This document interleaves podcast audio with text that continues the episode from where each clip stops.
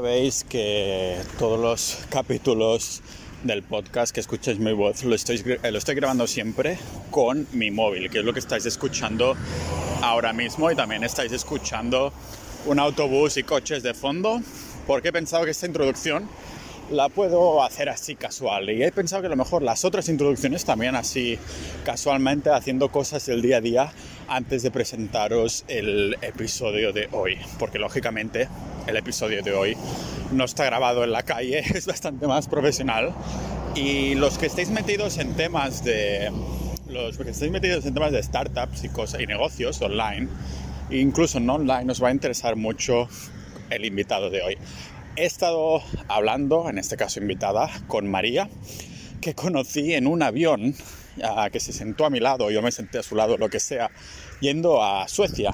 Lo tocaremos un poco dentro de la conversación.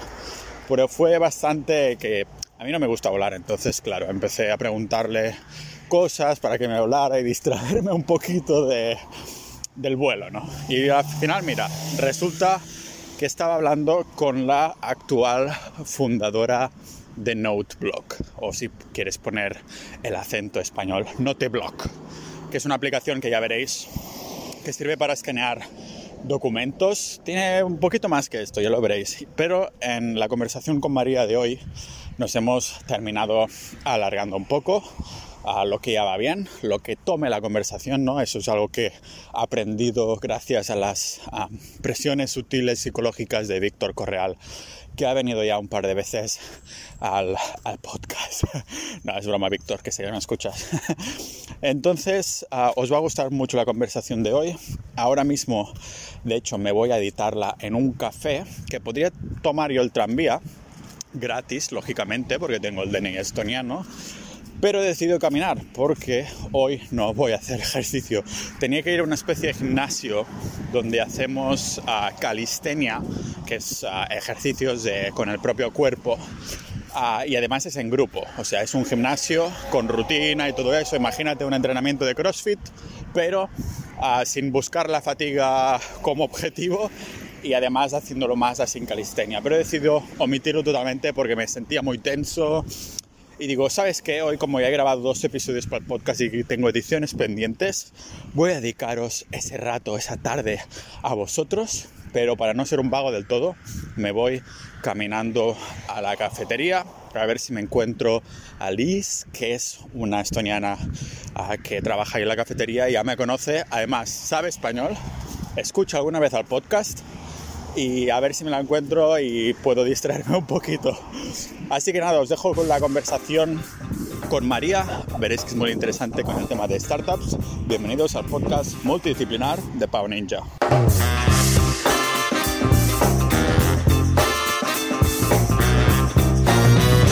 Porque ahora vas a Londres y creo que medio Londres es español, ¿no? Porque todo el mundo que quiere aprender inglés eh, se va ahí, ¿no? O lo mandan ahí. Sí, lo que pasa que, claro, si estás en una familia, en un barrio residencial, que de gente más mayor, que no hay gente casi de tu edad, es lo que hicieron mis padres. O sea, me quedaba en una familia, pues eso, en un barrio, no, no, no, no estaba en, en Piccadilly o, en barrios, pues que, que, sí que realmente, pues, o en el centro, ¿no? Que hay gente de todos lados. Era una zona residencial del, del oeste y ya te digo, ahí aprendí y menos mal que tuvieron esa idea, porque si no pero claro, era porque dice, no, el inglés va a ser súper importante o es súper importante que María aprenda inglés, ah, pero realmente lo ibas a usar ya inminentemente o era solo para tenerlo una carta ahí en el futuro en el caso que tuvieras que usarlo? Claro, no, no, mis padres...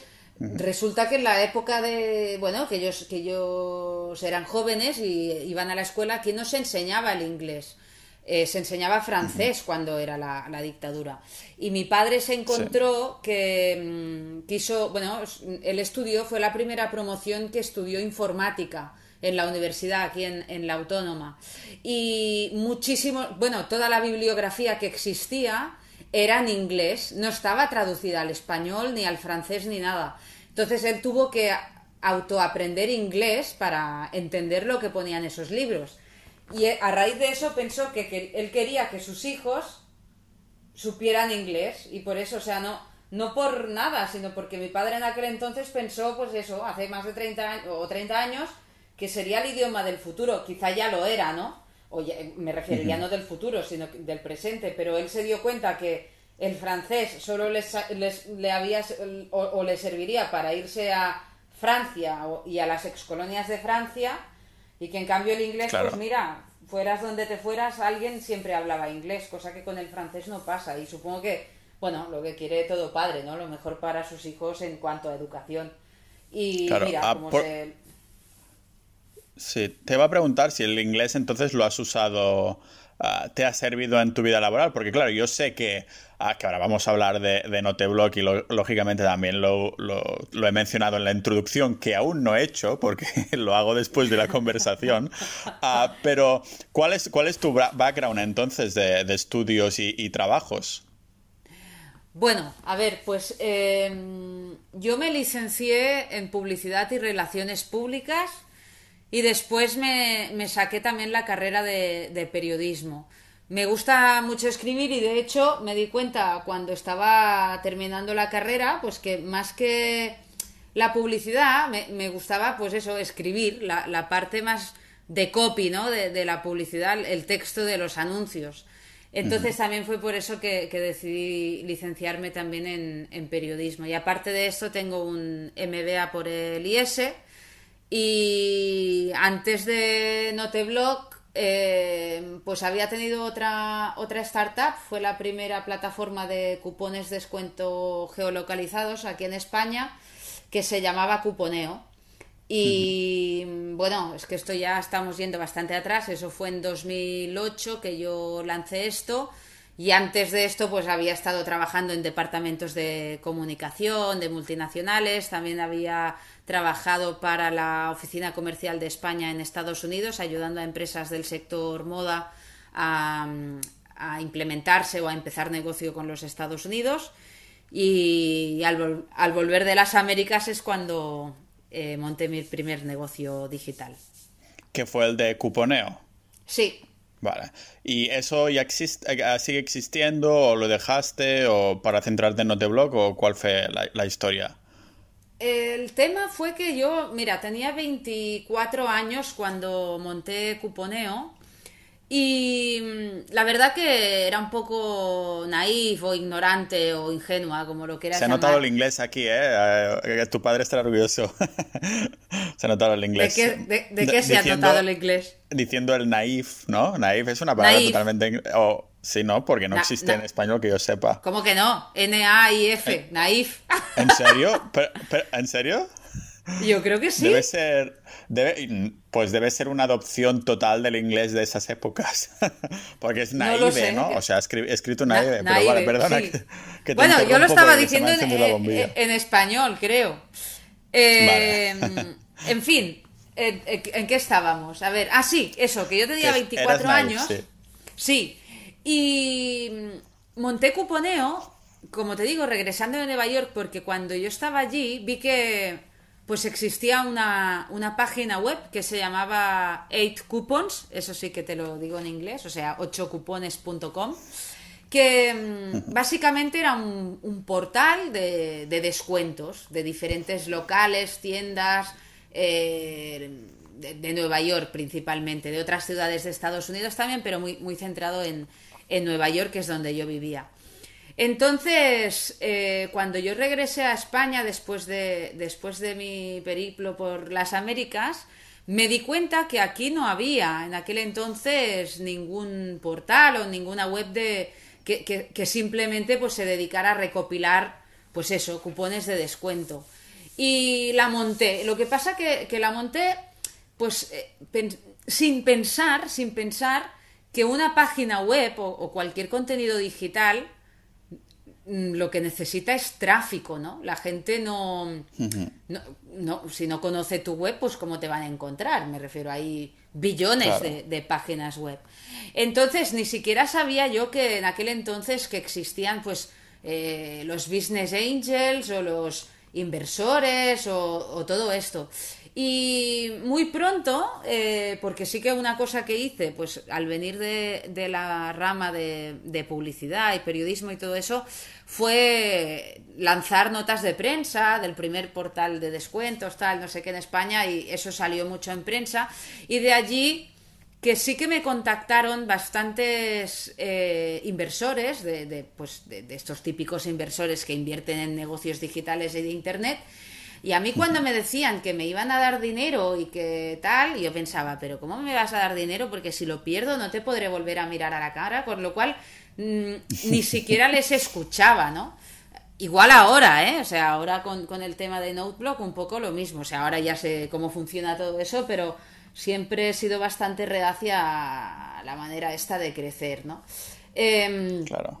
Y entonces, claro, fue, fue un, aprendizaje, no, no, creo que fue un fracaso, sino más bien un aprendizaje. El, el hecho de que, bueno, si quieres tener un negocio en Internet, pues eh, hay que hacer las cosas de, de, cierta manera que quizás si tienes un negocio offline, yo que sé, abres una peluquería o un bar, pues hay una serie de cosas que no tienes que hacer, tienes que hacer otras, ¿no? Yo no conocía la manera en aquel entonces de hacer las cosas en, en Internet, pero, pero, pero aprendí muchísimo y, a raíz de eso, pues que, bueno, que ahora con No Te Bloqueas han hecho las cosas de, de otra manera, pues desde muy al inicio. Ah, de tal otra manera que ya lleváis, ¿cuánto era? ¿5 millones de descargas o cuál era el número? Sí, sí, eh, más de 5, sumando Android y iOS, ahora igual estamos ya rozando los 6 millones, sí. ¿Nos puedes eh, decir ligeramente de qué trata NoteBlock? Ah, yo, si yo digo en un ascensor que es una aplicación para escanear los apuntes, ¿es una buena descripción o me faltan puntos? es bastante una buena descripción. Eh, yo le, sí, es un escáner de documentos y también un organizador de documentos, porque mm, al estar tan centrado en el uso para estudiantes, o sea, queremos que la aplicación esta de escáner sea muy útil para estudiantes, al estudiante no solamente le arreglas la vida, pues eh, mm, dejándole escanear, sino también que le tienes que, dar un buen sistema de organización de documentos. Es por eso que la aplicación, en la aplicación puedes crear tantos documentos como quieras, añadir, quitar páginas de documentos, crear carpetas, subcarpetas, copiar, fusionar documentos de una carpeta a la otra, o sea, todo lo que es eh, eso, la parte de organización también de estas notas que, escanean. Y aparte de esto también tenéis una, e-commerce, ¿no? Que vendría a ser la, venta de productos físicos de, de, libretas, ¿no? Sí, porque todo esto empezó con libretas de, libretas de papel. Eh, antes, antes, de dejarte continuar, antes de dejarte continuar, María, tengo que decir cómo nos conocimos, ¿no? Porque cuando nos conocimos, ah, cuando nos conocimos, ah, tú me dijiste que a mí me gusta decir que yo vendo libretas. Sí, yo vendo libretas. Exacto, exactamente. Ah, ¿Quieres comentarte un poco cómo nos conocimos? Es así gracioso, ¿no? Que de pronto, ostras, sí que he creado una aplicación que tiene 5 millones de, descargas, pero cuando hablamos en ese avión, no sé si era en dirección a Estocolmo o de vuelta a Estocolmo. Era de... íbamos de Barcelona a Estocolmo. Y ahora creo que no, mm, era un viaje pues por las fechas de fin de año, porque yo me iba allí a pasar el fin de año. Ahora no recuerdo el año, igual era el 2016 o una cosa. O el ha llovido bastante, cuando no había corona, sí. Exacto, exacto. Y mm, pues tú estabas a mi lado en el avión. Claro, y, luego que yo que te comenté, ostras, es que odio volar, ¿no? Que estaba yo ahí, siempre estoy pegado. sí, me, que me dijiste algo así como que si te podía hablar o, una cosa así.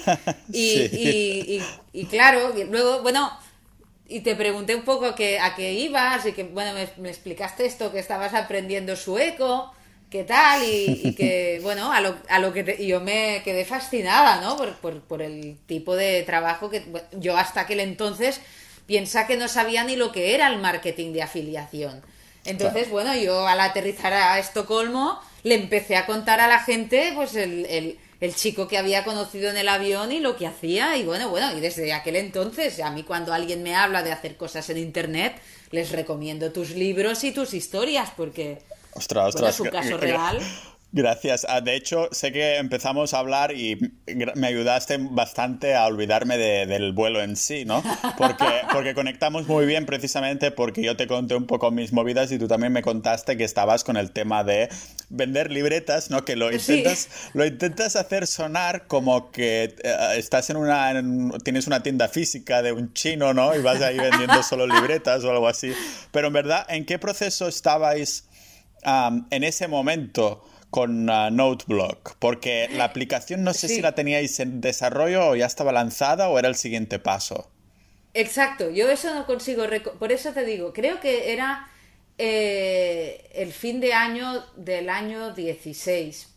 Es importante porque es que si era el año antes no había app y si era aquel año sí había app, pero era una cosa eh, muy embrionaria todavía, ¿no? Sí. Entonces todo eso empezó pues eso, o sea, con libretas. Eh, pues la que hoy en día es mi socia, eh, estudió, es, de Suecia, de hecho, pero estudió aquí en Barcelona y, su proyecto de final de carrera fue una cosa, eh, fue, estudió empresariales, entonces el proyecto, de, el proyecto de final de carrera que tenían que hacer era crear un plan de empresa, ¿no?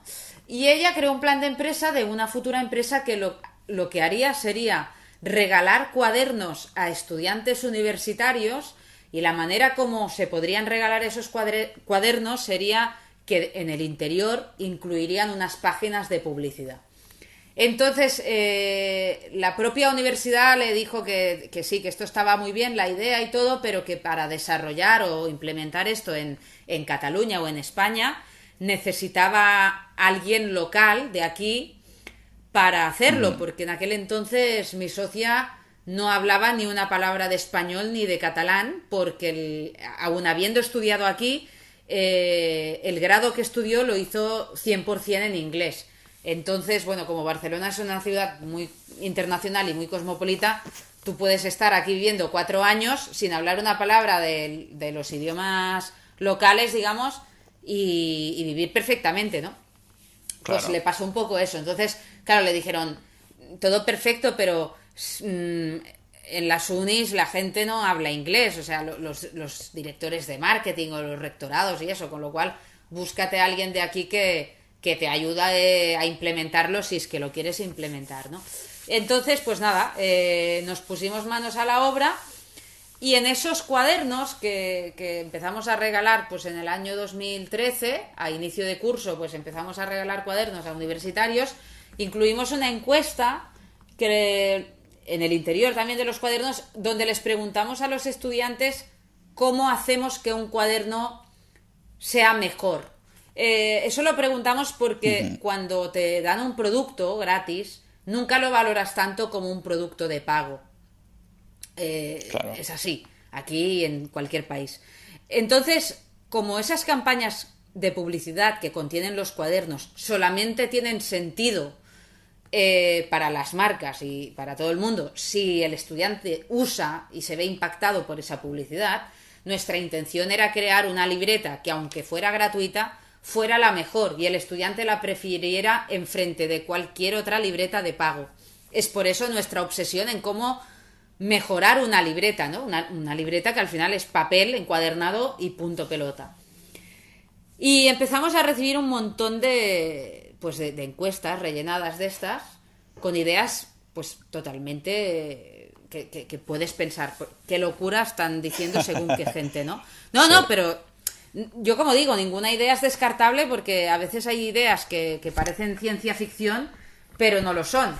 Entonces, por ejemplo, había gente que decía que quería una libreta donde, donde las líneas, si fotocopiaran la, fotocopiaban la hoja, no se vieran. Eso parece imposible, pero bueno, lo hemos conseguido introduciendo una cuadrícula precisamente hecha al revés. Las líneas de la libreta son blancas y el fondo es de un color gris pálido. Y si tú haces una fotocopia, las líneas no se ven, por ejemplo. Y después, muchas, mucha otra gente nos hablaba de crear un vínculo del, del, cuaderno con el, con el mundo digital, ¿no? Que pudieran tener los apuntes accesibles también de una forma digital. Y pensamos, bueno, la manera de resolver esto pues es, es eso, ¿no? Es, la, es, crear una aplicación móvil que te permita esto, o sea, tomar fotos, eh, ponerlas bonitas, rectas, sin, sin manchas de sombras o mala afectación de luz, eh, todo esto. Y que bueno, pues claro, si tú escaneas pues las hojas de, de este cuaderno o del cuaderno que sea, pues mira, pues las tendrás siempre en el, en el teléfono o si las quieres compartir con, el, con tu nube o por correo, por WhatsApp o lo que quieras. Y de ahí que, nació la aplicación en, en el año... Empezamos a pensar en todo eso en el año finales de 2014 y la lanzamos, la primera aplicación que lanzamos fue la de iOS en 2016. Por eso te decía que era muy importante saber si estábamos en, el, en, el, fin de año del 15 o del 16, porque en uno no, no, existía aplicación y en el otro sí, pero era muy, bueno, que acabamos de, de lanzarla al mercado. A mí me sonaba que aparte de las libretas, la aplicación sí que estaba ahí pululando, pero aún no había tenido el éxito, debía ser una, un estado muy embrionario aún, porque aún no, aún no estaba ahí tan a tope. Ah, pero te quería preguntar también por el tema de la aplicación en sí, porque claro, mm, vuestros backgrounds son totalmente de comunicación, empresa y eso, o sea que seguramente tuvisteis que externalizar este desarrollo y... Y este desarrollo, si sigue en las mismas manos de las personas con las que empezasteis o ha ido cambiando de mano a mano, de estudio a estudio, de quien sea que os lo haga. No, no, no, claro, esto es muy importante. Eh, no podemos decir que hemos externalizado el desarrollo. es, gente de nuestro equipo, somos cinco ahora. Eh, con lo cual no, es que esté fuera de, de Noteblock, está fuera de, mi cuerpo, ¿no? Porque no, estoy yo picando el código, pero es en el, en el núcleo de, de Noteblock. Entonces, la gente que, empeza, que empezamos a desarrollar esto somos la gente que seguimos. Aún sí que es cierto que, que yo no pico código ni sé programar, a modo de anécdota, cuando pensamos en una nueva función, bien sea porque los usuarios nos la piden o, ideas que tenemos nosotros, normalmente somos mi socia y yo dibujando las pantallas, o sea que, y sin tener conocimientos, digamos, o, un background de diseño gráfico ni nada, pero es más la, intuición y, claro, ahora la aplicación ya está bastante desarrollada, si quieres implementar nuevas funciones tampoco es que eh, te puedas inventar pantallas que, fue, que sean fuera de, de lo común o es bastante ya un proceso bastante lógico y eh, claro, no podemos, ya te digo, desarrollarlas, pero sí que la parte gráfica, por ejemplo, eh, dónde están los diálogos, cómo se accede a esta función, a la otra, el flow, ¿no? De todo esto, sí que lo hacemos 100% nosotras. Vale, ya veo que es un producto totalmente casero, porque claro, al principio empezasteis con las libretas. sí, empezasteis con las libretas siendo dos, ¿verdad? Sí. Y entonces, ¿hasta qué punto llegáis a cinco? Porque claro, la tercera persona fue alguien que fue por necesidad, por el hecho de necesitar un programador o programadora para desarrollar NoteBlock. ¿Y cuáles serían las otras funciones también del resto de personas? Eh, son, bueno, ya te digo, desarrollo, eh, diseño gráfico y, redes y comunicación. O sea, ahora de alguna manera Vente yo, o sea, mi, socia y yo estamos más en, en la parte estratégica de, de pues de pilot, como digo yo siempre, ¿no? Pilotar el negocio, pilotar el, proyecto. Como ese capitán de ese avión a Estocolmo que nos conocíamos, que me decías, no, no, esto ya no lo hace él, eso ahora es de es automático, no sé qué, que me intentabas calmar, me intentabas calmar explicándome un poco cómo funcionaba el avión y por qué era tan seguro. Ahora haces de, capitana de, ese avión que es Noteblock. Sí, lo único que yo no tengo piloto automático, pero ya, me gustaría. Pero sí, es, más una. una no es tan hands-on, sí quizá la parte esta, ¿no? Que, estábamos hablando de dibujar pantallas o, cosas de esas. Y hay unas funciones de Noteblock que yo las empecé a hacer en el año 2013 cuando iniciamos y las sigo haciendo ahora, que es, por ejemplo, me sigo ocupando 100% personalmente de todo el tema de esas libretas gratuitas que seguimos a día de hoy entregando a los estudiantes, ¿no? De hecho, ahora mismo se están entregando en las facultades de, aquí de Cataluña. Este año se han empezado a repartir un poquito más tarde porque el curso escolar ha empezado un poquito más tarde, pero yo me ocupo absolutamente de todo, o sea, de las ventas de las campañas de publicidad, de hablar con la imprenta, negociar presupuestos, etcétera. O sea que no tengo piloto automático. No es que no es, no es que la app ah, de Noteblock haya sustituido por completo las las libretas y las haya jubilado, sino que van más o menos de la mano, ¿no?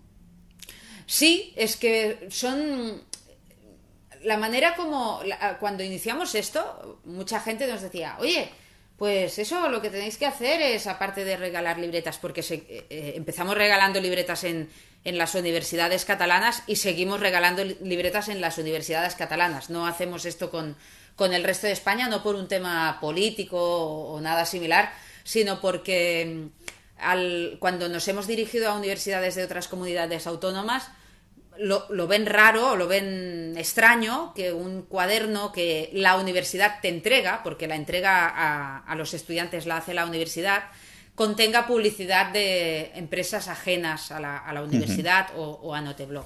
Entonces, pero aquí como ya se ha como normalizado, ¿no? Entonces, eh, la gente nos decía, oye, pues eso, claro, lo amplías al resto de España o a otros países. Y en vez de crecer de esta manera, porque nos costó, entre comillas, exportar el modelo a otras comunidades autónomas, Noteblock creció de otra forma, creció pues con más patas, o sea, ahora pues está la parte esta de las libretas gratis con publicidad, está el e-commerce de cuadernos con cuadrícula invertida, esta que, contaba hace un rato, de que las líneas de las libretas en vez de ser de color, pues son blancas.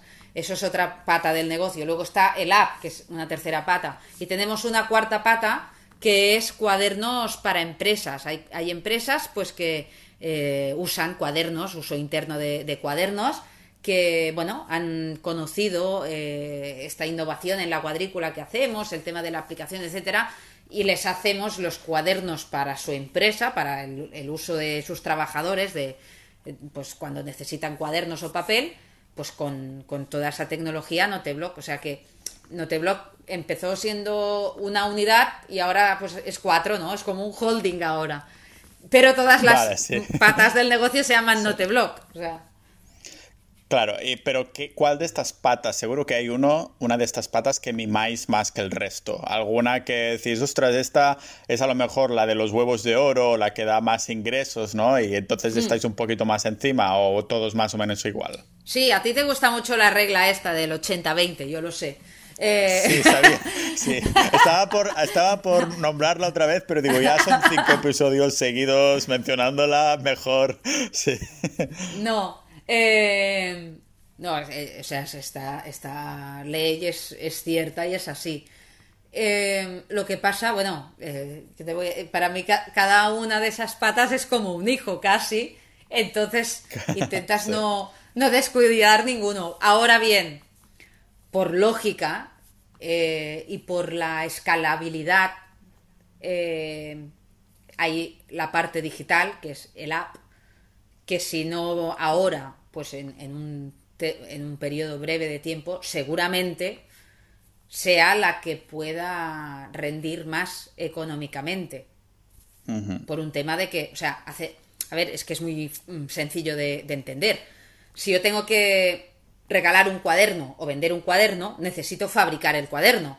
Para cada unidad hay unos costes variables asociados al producto, que es el, el producto en sí. Esto no sucede con el app, ¿no? A mí una descarga, pues no me cuesta lo mismo que me cuesta fabricar una libreta. O sea, por eso la escalabilidad del app pues es, tan grande, ¿no? Es como tu página, tus, tus páginas web o tus blogs. Eh, no te cuesta lo mismo, o sea, cada... Llevar una visita, sí, cada visita o cada clic no me cuesta nada, exacto, sí. Bueno, te cuesta algo, sí, pero que, es un, proceso que mm. haces anteriormente, ¿no? Y que una vez está hecho, ah, puede mm. ser un usuario, puede ser, ser un millón, que el coste va a ser relativamente similar, ¿vale? sí, te entiendo. pero, pero mm. claro, para llegar a estos 5 millones de, bueno, más de 5 millones de descargas ah, entre las distintas plataformas, ah, supongo que habréis visto ¿Esto ha sido escalonado o ha sido algunos picos de algunas notas de prensa o cosas así que entonces habéis visto que hay, había mucha potencia, muchos usuarios ahí? ¿O ha sido que se ha ido corriendo la voz, ha sido más viendo con, en escala o cómo, cómo han llegado estas más de 5 millones de descargas? Pues llegaron, empezaron a, o sea, el, el crecimiento, hubo un crecimiento exponencial en el año 2018 que no me preguntes por qué, porque no lo sabemos a día de hoy. El app se volvió popular en Rusia. Eh, cuando, tú, cuando tú cuelgas una aplicación en, las tiendas de aplicaciones puedes seleccionar en qué países la quieres disponible. Y nosotras pues pensamos, ah, pues en todos, ya que estamos, pues que, quien quiera que se la baje, ¿no? En aquel momento solamente la teníamos eh, traducida al, al, español y al inglés, si no recuerdo mal. Con lo cual, pues bueno, puedes esperar que, sí, países de habla española o habla inglesa, pues la gente la encuentre, lo que sea, lo que... pero ya te digo, de repente, de un día para otro, estábamos teniendo 20, 30, 40 mil descargas diarias en, Rusia. Y dices, ¿de qué? O sea, ¿de qué? ¿De qué? Porque el app no, no, no, nada, no, no, está la ficha de la aplicación traducida al ruso, ni el app, ni nada. Después ya lo hicimos de traducirla, obviamente. Eh, Pero simplemente se disparó sin, motiva, sin motivo alguno y los Es que no sabemos, no, no sabemos, de verdad, no sabemos si es que, por ejemplo, podría ser, ¿no? Que algún youtuber ruso hubiera hecho un vídeo o que salieran las noticias de Rusia por algún motivo o que es que no lo sabemos, no hemos conseguido localizar eh, esto que se llama ahora, ¿no? El paciente cero, ¿no? El, el, el, ¿quién, quién hizo? Sí, ¿quién, o, a raíz de qué en Rusia? O, no sabemos si Google por algún motivo nos hizo algún feature en, en Rusia o algo, no lo sabemos, nunca lo hemos sabido, o sea, es, una cosa que es así y no, no, incluso claro, a raíz de eso pues hay gente que te escribe y te pregunta, oye, ¿cómo lo habéis hecho y tal? Y no sé qué, y claro, ¿Cómo le explico yo que esto, que, esto se hizo famoso en Rusia? Es que no lo sé, es que de verdad no lo sé. Y siempre me acuerdo, explicando esto, me acuerdo, yo eh, en, el pasado, que, no, lo, no, lo, he explicado, em, trabajé también un tiempo en el país y tuve la, la oportunidad de entrevistar a un, a un, a un chico, un doctor, que trabajaba en Yahoo, era un doctor en investigación que trabajaba en, en Yahoo. Y mm, él, había escrito un libro sobre la viralidad, o sea, cómo una cosa se vuelve viral, por qué una cosa se vuelve viral y otra no. Y fue muy bueno porque yo le pregunté, ¿no? Yo no me había leído el libro, le tenía que entrevistar por, por el libro que había escrito y yo no me había leído el libro. Y le pregunto, oye, digo, y, bueno, explícame un poco pues tu teoría tal. Y el tío me dijo, no, no, es que la viralidad es impredecible. Y esto fue el titular de mi entrevista, ¿no? O sea, es buenísimo que tú escribas un libro sobre cómo una cosa se vuelve viral y el tío que te, que te lo ha escrito te dice que tal. Pues un poco eso, o sea, se volvió viral y a, raíz de ahí, entonces ya supongo que eso ya es tema interno de Google, de sus algoritmos y, sus cosas, pues que esto fue subiendo en los, en los rankings y, y nada, se fue posicionando la y allí, pues, pues bueno, fuimos creciendo, creciendo. Ahora mismo, por ejemplo, los países donde tenemos más descargas no, no es España, no es la India, Filipinas, Indonesia, países que tampoco hemos hecho unos esfuerzos de localización o, de, SEO para apps que se llama ASO, ¿no? Sí. Eh, el ASO, sí, exacto.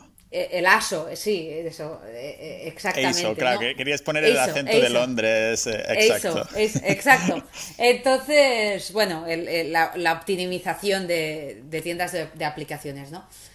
Mm, pero es así, es, es como inició esto, o sea, como, como hemos hecho para tener 5 millones de descargas, pues, pues mira, gracias, gracias a los rusos. Gracias a los rusos que encendieron la mecha, ¿no? Sí, encendieron la mecha, pero yo el que no, lo que no sabemos es quién o, qué, o qué, les hizo a los rusos conocer esto. No lo sabemos. Claro, tal vez el propio Putin dijo, yo utilizo Noteblock para mis apuntes vete a saber, vete a saber, sobre los espías. Claro. Es que no, no lo sabemos, de verdad que no, que no lo sabemos, porque aparte de esto, Claro, podrías llegar a decir, bueno, pues instala Google Analytics en el app. No, teníamos nada de todo eso. Bueno, es que ni siquiera lo tenemos ahora. O sea, eh, sí que hay, a día de hoy, por ejemplo, pues la, consola de desarrollador de, de, las tiendas de aplicaciones está bastante más avanzada de lo que estaba pues hace un par de años, no hace tanto. Eh, en aquel entonces ni siquiera con la propia consola de desarrollador no podías saber las, las palabras eh, con las cuales te encontraba la gente. Con lo cual, no sabemos qué buscaba la gente para encontrar nuestra app o si realmente buscaban Noteblog porque lo habían oído no sé dónde. Claro, mm, ni yo, ni mi socia, ni nadie del equipo habla ruso. Tampoco hemos podido hacer una búsqueda súper exhaustiva de qué pasó en, abril de 2018 en Rusia, ¿sabes? Y tampoco es que nos hayamos vuelto paranoicas de eso. Claro, yo creo que, tampoco hace falta... Sí, claro, tampoco hace falta obsesionarse con esto porque al fin y al cabo también tenéis descargas ahora de muchos otros países, aunque Rusia fuera el primero, ah, si no hubiera sido Rusia hubiera sido otro, ¿no? O sea que yo creo que es una muy buena muestra de que porque no lo voy ni a etiquetar de suerte, sino más bien de que tenéis un producto que es necesario, ¿no? Que es la, aplicación, si se descarga, es precisamente, no es como esas aplicaciones que dicen, sí, sí, te pones esta aplicación y es anti-mosquitos, eh, que es un mm. placebo de la hostia, que en verdad mm. es un producto que, que, cumple una necesidad y eso es lo interesante y por lo que se hace ah, viral, ¿no? Que se hace viral, es como yo que sé te pongo un extremo, el extremo de un producto físico que vendría a ser los coches Tesla, ¿no? Que gastan cero euros en publicidad. Se va vendiendo porque se va pasando del boca a boca. Ah, en este caso no es que cumpla una necesidad específica porque el tema del transporte y coches ya está cubierta, pero que es un lujo, ¿no? En este sentido. En vuestro caso, pues dices, mira, cumplo una necesidad que los estudiantes, pero no solo son los estudiantes, ¿no? Los que pueden estar interesados en Noteblog, sino cualquier persona que toma, toma notas a mano. Sí, sí, o, ni siquiera a mano. Eh, tengo una, anécdota, hace un año y medio, una cosa así, nos escribe un chico de, creo que era Nigeria, y nos dice que están digitalizando la biblioteca de Nigeria, de no sé qué ciudad de Nigeria, con nuestra app. O sea, están cogiendo los libros y digitalizándolos usando Noteblock. Digo, pero esto, increíble, ¿no? O sea que Cualquier persona, digamos, que tenga, o, institución, o empresa, o escuela, o lo que sea, que tiene la necesidad de digitalizar papel, o incluso a veces ni papel. Hay gente que lo usa, por ejemplo, van a conferencias, bueno, ahora ya nadie va a conferencias porque está el COVID y esto, pero cuando iban, pues hay gente pues que usa pizarras para exponer temas y tal, claro, el, el, app también te permite eso, tomar una foto de una pizarra y digitalizarla, ¿no? Así que si bien es cierto que sabemos que un gran número de usuarios son estudiantes por el tipo de comentarios y de reseñas que recibimos en las tiendas de aplicaciones. Pero sí, sí, hay gente también que lo usa para, digitalizar dibujos, temas de, arte, ¿no? Eh, ah, claro, sí, tiene sentido, mm. sí, sí, claro. Sí, lo dibujan a mano, lo digitalizan, lo pasan al ordenador, lo colorean, hacen, bueno, cada uno le encuentra su uso, pero ya te digo, si bien es cierto, o sea, nuestra idea inicial de desarrollar una para estudiantes, pues también se ha materializado con que, eh, eh, yo qué sé, igual un 90 largo por ciento de gente que la usa o la, o la descarga son estudiantes. Claro, ah, porque 5 millones de descargas, una aplicación que es así gratuita y puedes usar tal cual, ¿cómo se monetiza eso? Pues se monetiza con publicidad. Eh, igual que las libretas, ¿no? Sí, igual que las libretas. la aplicación es gratis, sin ningún tipo de restricción. Eh, pero bueno, la versión gratis pues tiene, tiene anuncios. Mm, cada vez más, y sobre todo la gente joven, eh, está muy acostumbrada a este tipo de... Bueno, es como Spotify o tantísimas aplicaciones que hay o páginas web o servicios que para consumirlos o para disfrutarlos de forma gratuita pues tienen publicidad. Claro, ¿y tenéis alguna especie de versión premium o alguna cosa así? ¿O es, es solo esta versión de la app con la publicidad integrada y ya está? No, no, si se quiere quitar la publicidad se puede quitar, pues ya, te digo, como, como, Spotify. Lo que pasa que en vez de ser una suscripción es un pago único. Eh, en el caso de España, pues no, no, llega a 3 euros y medio, 3 euros 49 céntimos. Eh, y ya no ves publicidad nunca más. eh, sí que es cierto que los, los este importe de, la para quitar la publicidad está adaptado por país, ¿no? Eh, por ejemplo, pues en la India es más económico y en Estados Unidos pues es un poco más elevado también teniendo en cuenta pues el nivel de vida y el, el dinero de, de, la persona media en cada, en cada país. Claro, supongo entonces tuvisteis que hacer una lista de a ver cuánto se gana de media en Estados Unidos en comparación con España, hacer un poco regla de tres y cosas así, ¿no? No, hay, un, hay una cosa muy interesante que es el índice McDonald's, no sé si lo conoces. Me suena, me suena. Bueno, esto es buenísimo, o sea, el índice McDonald's es una cosa real, ¿no? El McDonald's es una cadena, pues, eh, mundial, ¿no? Tienen McDonald's en prácticamente todos los países del mundo pero el Big Mac o, el menú de McDonald's no vale lo mismo en todos los países. No solo que cada país tiene su moneda, sino que, bueno, pues en Suiza es más caro que en España y en Filipinas es más barato que en España. Entonces, pues no es que siguiésemos el 100% el, el índice McDonald's, pero sí que te da una orientación bastante buena, porque bueno, y McDonald's ya habrá hecho sus estudios para, para poner el precio de la hamburguesa. Sí, entonces, pues yo qué sé, si, si en la India es, eh, el precio es tres cuartos del valor de España, pues bueno, más o menos intentamos que sea lo mismo con el app. De hecho, pasa lo mismo con Spotify, ¿eh? O sea, si tú te... Es buenísimo porque hace un tiempo leí en un foro gente que no sé cómo hacía con un VPN o algo de, de hacer, de simular que estaban en Filipinas para poder contratar Spotify por un dólar o algo así, o sea... Sí, mucho más barato que tiene sentido, claro. A ver si no creo que lo vayan a hacer en, Noteblock, ¿no? Pero en, a lo mejor en algo como Spotify que sí que es un coste un, poquito más elevado, pues siempre hay algún zorrudo por ahí, sí. Sí, sí, sí. No, es una cosa inteligente de hacer, claro, sí, sí. Totalmente.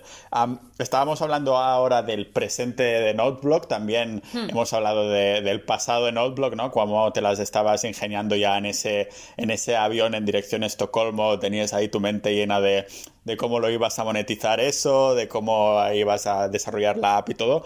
¿Qué hay de cara al futuro? ¿Vais a intentar mantener estas cuatro patas que comentabas? ¿Vais a implementar más patas? ¿O la idea es dejar bien solidificada cada una de estas? Mira, es que esto es una muy buena pregunta y, de muy difícil respuesta. Porque mm, si tú me llegas a preguntar a mí hace 10 años, que ya sé que es bastante tiempo, que yo a día de hoy tendría una app y unas libretas no sé qué, te digo, ¿de qué? O sea, ¿de, qué, de qué locura me estás hablando? Entonces, eh, el tema, cada una de las cosas que han ido, la, única cosa, digamos, que estaba más o menos planificada y estaba bien escrita y bien pensada era la parte inicial de, las libretas con publicidad. Lo otro no es que haya sido así a la tuntún, pero, pero un poco sí, ha venido bastante, pues eso, del feedback de los estudiantes, de eso de, por ejemplo, de abrir eh, una línea de libretas para empresas, pues también fue un poco, no casualidad, pero bueno, que, me vino un poco así, nos vino un poco pues del mercado en sí lo de ponernos a vender cuadernos sin publicidad, con esa cuadrícula también nos vino. Con lo cual, eh, podría ser que, alguien te venga con una buena idea relacionada con esto y pum, luego tienes que generar otra pata del negocio, o si no, ahora mismo, si, te tengo que responder, los planes para el próximo año o dos es, afianzar bien lo que hay eh, y, cosa curiosa, es cierto que el app, la primera versión era de iOS, pero la versión del app que está más avanzada, pero a años luz de la de iOS, es la de Android. Entonces tenemos una cosa pendiente para, para este año, para antes que acabe el año, o sea que nos quedan tres meses, que es poner ambas aplicaciones al mismo nivel. Hemos invertido mucho más tiempo y recursos en, en la de Android porque, volviendo a lo anterior, como la mayoría de los usuarios que tenemos son estudiantes, en la mayoría de países del mundo, eh, si bien es cierto que en algunos países la cuota de mercado de, de iOS es muy alta y demás, en esa franja de edad de estudiantes, los estudiantes son más de Android por un tema pues de lo que cuesta un terminal de, Apple. Claro. Seguramente en Estados Unidos todo el mundo tiene iPhone, ¿no? Pero en el resto del mundo los mortales tenemos Android. exacto, exacto, sí, sí. Eh, y más en esa franja más de, una edad adulta más, más joven. Es gente, pues, eh, ya te digo, a ver, es que los estudiantes, si bien algunos trabajan, tampoco pueden dedicar su vida a estudiar y tener un sueldo normal porque tienen que estudiar, con lo cual los ingresos que tienen o el, el dinero que tienen disponible es porque, bueno, su familia normalmente les ayuda y, quizá o de un trabajo de media jornada que tienen, con lo cual tienen, tendrían que estar ahorrando durante mucho tiempo para poder comprarse un, un iPhone. Entonces es por eso que al ver también que teníamos muchas más descargas y muchos más usuarios en Android y el, y el perfil de usuario que teníamos, avanzamos mucho más deprisa y, y, mucho, bueno, le hemos dedicado eso, más tiempo y recursos a la versión de Android que, la de iPhone o, la... Podríamos... sí. Podríamos decir, María, que habéis dedicado el 80% de los recursos en Android y el 20% al iOS. No, no, yo diría que más, 95-5. Vale, vale. Era para ver si se ajustaba al Pareto o no. De hecho, tengo un, amigo que también he conocido en estos mundos de emprendimiento y cosas así, ah, que se llama Luis, algún día a ver si lo convenzo para, venir al podcast, que está en la situación contraria en el sentido que sus aplicaciones, que él hace como baterías virtuales para músicos y cosas así, y solo lo desarrolla para precisamente para iOS. Ah, más que nada porque, claro, Ah, se ve que tienen como el tema de los audios y todo eso mucho más desarrollado que en Android que, y puede hmm. trastear muchísimo más y las aplicaciones que hace tienen mucha más calidad en, esto. Este, más que nada porque no conozco mucha gente que tenga apps de, éxito más que tú y también este compañero Luis, pero que como digo, él se centra más en iOS por el motivo este que te, que te comentaba. Entonces... Ahora, uno de los objetivos de este año es dejar bien asentado iOS, ¿no? Como si fuera Android. Exacto, sí, porque quieras que no, si bien, o sea, volviendo, es que es como, eh, si bien es cierto, pues que ahora tenemos la base de usuarios que tenemos, quién sabe si poniendo el app de iOS al, mismo nivel, eh, puede ser que en iOS consigamos un perfil diferente de usuarios, no tienen por qué ser estudiantes, pero lo que decíamos, ¿no? Hay, no solo los estudiantes tienen la necesidad de digitalizar o de escanear, con lo cual, al final igual se, en iOS se vuelve una aplicación más para el mundo empresarial o corporativo, pero bueno, también tendremos una solución allí pues igual de buena o de potente como tenemos para Android y para un segmento pues de, de usuarios. Claro, sí, tiene todo el sentido del mundo. sí. Hmm. Em, ¿Nos podrías decir a lo mejor de porcentajes de ingresos? Ah, si hay alguna de estas patas que se lleve la copa, que se lleva la medalla, esta es la que está dando más en general o más o menos ahora mismo son todas más o menos iguales. No, a ver, hay, hay dos en este caso. En este caso no se cumple tu, tu ley de... hay oh, dos que es... es 50 No, hay... Bueno, espera, no, no, claro, hay tres. Claro, ya estamos en el 75%. Mira, la que tenemos... Más que decirte la que nos da más, te puedo decir la que nos da menos. Eh, que sería la, la, tienda online. Por un, por un motivo, que es que... Eh, si bien tenemos un montón de visitas, tráfico, lo que sea, los, nos hemos dado cuenta, bueno, la, experiencia también nos, lo ha dicho, ¿no? Los cuadernos son de papel, ¿no? El papel es un producto que viaja mal, yo digo. ¿Por qué viaja mal? Porque es un producto relativamente económico, ¿no? Una, libreta nuestra te cuesta 3, 4, 5 euros, pero en cambio pesa muchísimo el papel. El papel pesa más que el cemento, para que nos... O sea, sí o sea, la, masa, con lo cual no es un buen producto para para e-commerce. Un buen producto para e-commerce, pues yo qué sé, pues son eh, ropa interior o gafas de sol o cosas que, pesan poco, pero que tienen mucho margen. las libretas pasa un poco, pues todo al revés, no, es un buen producto para un e-commerce. Entonces, pues bueno, tenemos allí una, una gran barrera, ¿no? Que es el tema logístico. Eh, por el peso, claro, un cuaderno no te baja nunca de 250, 300 gramos.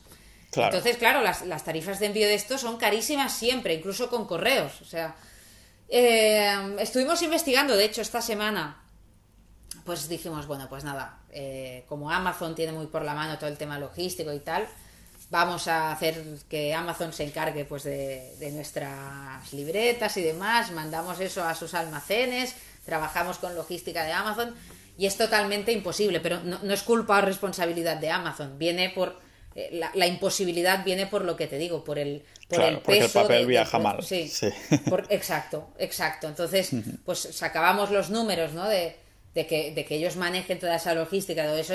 Y, y, es que, bueno, es que eh, eh, tendríamos que estar vendiendo las libretas a 15 euros en vez de a 4. Entonces, y, es totalmente imposible. Claro. Entonces esta sería la pata que es menos... la pata coja, sí. La pata coja, pero que creéis que es igualmente necesaria, entonces no la vais a cortar. No, no la vamos a cortar porque... Mm, no, no, no, de ninguna manera. Porque estamos convencidas que llegará un momento que igual... Eh, ya te digo, es que como hay gente que entra en la tienda online gracias a la aplicación, o sea, hay gente que descubre que no te blog aparte de tener una app, pues es que esta gente hacen libretas, ¿no? Entonces, pues claro, cada día tenemos visitas pues de medio mundo. Y ha, habido gente que nos ha contactado ya desde hace algún tiempo que están interesados en ser el distribuidor de la marca Noteblock en esos países. Entonces dijimos, ostras, mm, claro, si tú, por ejemplo, en vez de tener todas las libretas aquí en Barcelona, donde las tenemos, tenemos una persona o un partner o una empresa en Estados Unidos, pongamos por el caso, que te tiene el stock guardado allí, el envío ya no sería de una unidad España-Estados Unidos. Si tú tienes allí un, container con 10.000 cuadernos, el envío ya sería un envío local dentro de los Estados Unidos, ¿no? Entonces es eso, o sea, podrían comprar a través de nuestra web, pero que de la parte logística en el país de destino se ocupará este partner que tuviéramos en el país de destino. Claro, además en el ejemplo de Estados Unidos supongo que puedes incrementar bastante el precio y también llevarte una comisión más jugosa, ¿no? O sea, un porcentaje más jugoso aparte de lo que se quede el distribuidor oficial. No sé cómo funciona exactamente, ¿no? Pero tendría a lo mejor sentido empezar precisamente por estos sitios donde el, el coste de, la vida es más elevado, ¿no? Para ver si realmente puede funcionar y todo eso. ¿Eso es lo que vais a implementar próximamente o es algo que estáis estudiando? Estamos estudiándolo, o sea, primero de todo hay que, hay que... Esto que decías es, es, verdad y no a la vez, por, por una cosa muy curiosa. En, en, España, por ejemplo, aunque parezca mentira, somos marquistas, incluso para los cuadernos. Hay aquí grandes marcas de cuadernos que venden, pues la gente va a una librería y pide un cuaderno de la marca X, o son los que encuentran en el lineal de la tienda, ¿no? En otros países no existen marcas de cuadernos, todos los cuadernos son de marca blanca, no, no, no existe, bueno, aparte de Moleskine, pero esto ya es otra, otra liga, o otro tipo de cuadernos, un cuaderno más de regalo, no tanto de, de tomar notas normalmente pues en clase o lo que sea. Em, con lo cual, Mm, desconozco, porque aún no lo hemos estudiado bien, si en Estados Unidos existen marcas de cuadernos como existen aquí. O sea, aquí en España, pues es muy típico irte, pues ya te digo, a la tienda y encontrarte dos, tres marcas de cuadernos, pues bueno, que tienen pues el, 90% de la cuota de mercado o más, que están muy asentados en el, asentadas en el mercado y han marcado un poco también los precios de los cuadernos en nuestro país. Hay país, por ejemplo, esto en, Suecia, que, pues que, que, mi socia es de allí, no pasa en Suecia, no hay una marca de cuadernos como hay aquí. Los cuadernos, pues la gente se va a cualquier papelería y, es que no tienen marcas, la marca del supermercado o, de, o del sitio que sea. Sí, aquí nos gusta marcar las, las cosas con nuestros nombres. Ah, no sé por qué será, no sé si es cosa cultural o, si, que... Bueno, cada vez, esto sí, el tema de la, de la personalización, sí, cuanto más marquista es un país, más se tiende a esto también. Así que yo diría que va, que va ligado, sí. con, la, con el tema de tanta libreta y lo que estamos aprendiendo de, hemos aprendido el tema del, del índice este de McDonald's, el de, de Pareto 80-20, ¿no? El tema de marcar, de que va ligado a todo eso, wow. Sí, sí. Oye, María, que muchísimas gracias, que nos ha quedado una conversación. Yo creo que de las que he hecho, la que pone más en perspectiva el 0 a 100 de una aplicación, bueno, de una aplicación, de un negocio en sí, ¿no? Que lógicamente podríamos estar horas indagando en cada uno de los detalles, pero yo creo que a nivel global ya pone en la cabeza un cómo es el mundo, ¿no? De, desde que te viene la idea hasta, hasta que tienes un, equipo y que piensas ya cómo vas a hacer, que cuál es la pata más coja, cuál es la, la pata que da más, más dinero y todo eso. Así que nada, que muchísimas gracias y a ver si cuando veo que tenemos que hacer otro de estos cafés que son uno cada tantos años, pero bueno, que al menos... Sí, es que tú, claro, eres, eh, bueno, eh, nómada digital, ¿no? es el corona. Es el corona. Ah, es, el corona. es el corona, vale, vale. No, pero claro, pues cuando vengas por aquí. Ahora, claro, es más difícil que yo me desplace que no que. Bueno, es que. Bueno, tú también tienes pasaporte español todavía, pero. Eh, todavía. Los españoles estamos, estamos vetados en medio mundo ahora, no nos dejan entrar en ningún Normal, lado, con, con la gestión, con la gestión que se ha llevado políticamente, esto si lo hubieran llevado el equipo de Noteblock, seguramente hubiera ido mucho mejor. Hombre, yo, claro, yo desde el primer día he sabido lo que se tenía que hacer. Lo que pasa que, claro, no conozco a nadie en el, en el gobierno, pero sí, bueno, creo que cualquiera lo hubiéramos hecho mejor.